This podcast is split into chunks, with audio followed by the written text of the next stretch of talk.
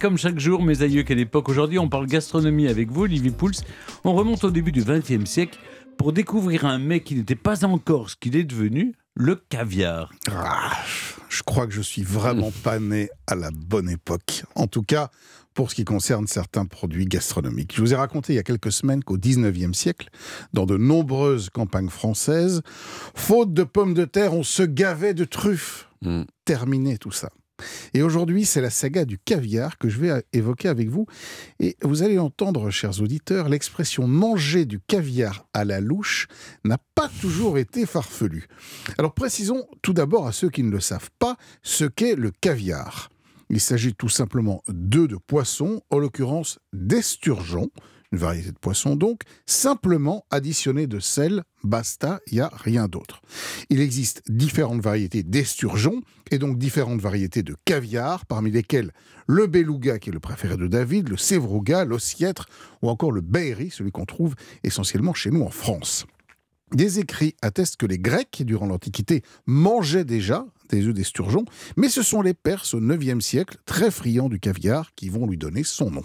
Le caviar est aussi largement associé à la cour des tsars. Oui, et ce sont eux qui vont largement contribuer à sa réputation de mets de prestige. Dès le XVIIe siècle, l'esturgeon est pêché sur les bords de la Volga et le caviar qui en est extrait, est livré à la cour. Alors il est fragile, il ne voyage pas très bien et sa consommation est donc presque exclusivement locale. Il faudra attendre un peu plus tard la révolution industrielle au XIXe siècle le chemin de fer pour que cet or noir commence à se répandre un peu partout.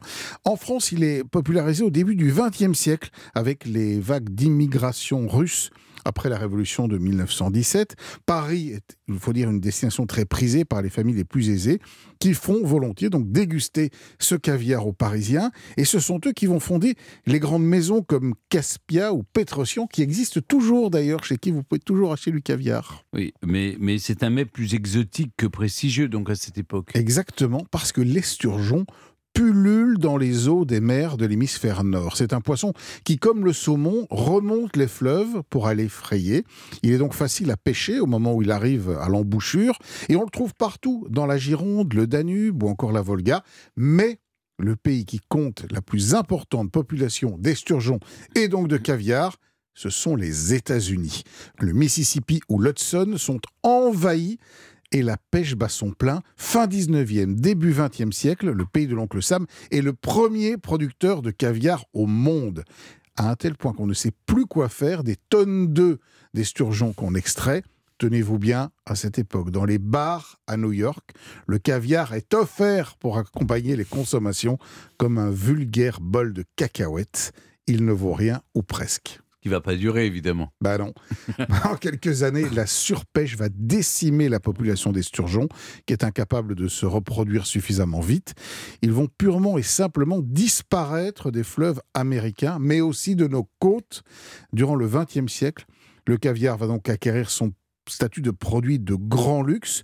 Les Russes et les Iraniens se livrent eux aussi à une pêche, il faut dire, insensée, et le braconnage met à mal l'espèce, dont la population mondiale chute de 90% au cours du siècle, partout et essentiellement dans la mer Caspienne. En 2010, sous l'égide de l'ONU, la pêche à l'esturgeon est interdite dans le monde.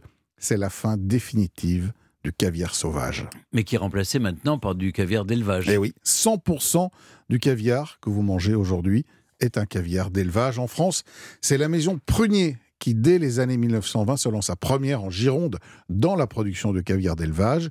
On en trouve aujourd'hui dans de très nombreux pays, de la Bulgarie aux États-Unis, en passant par l'Italie.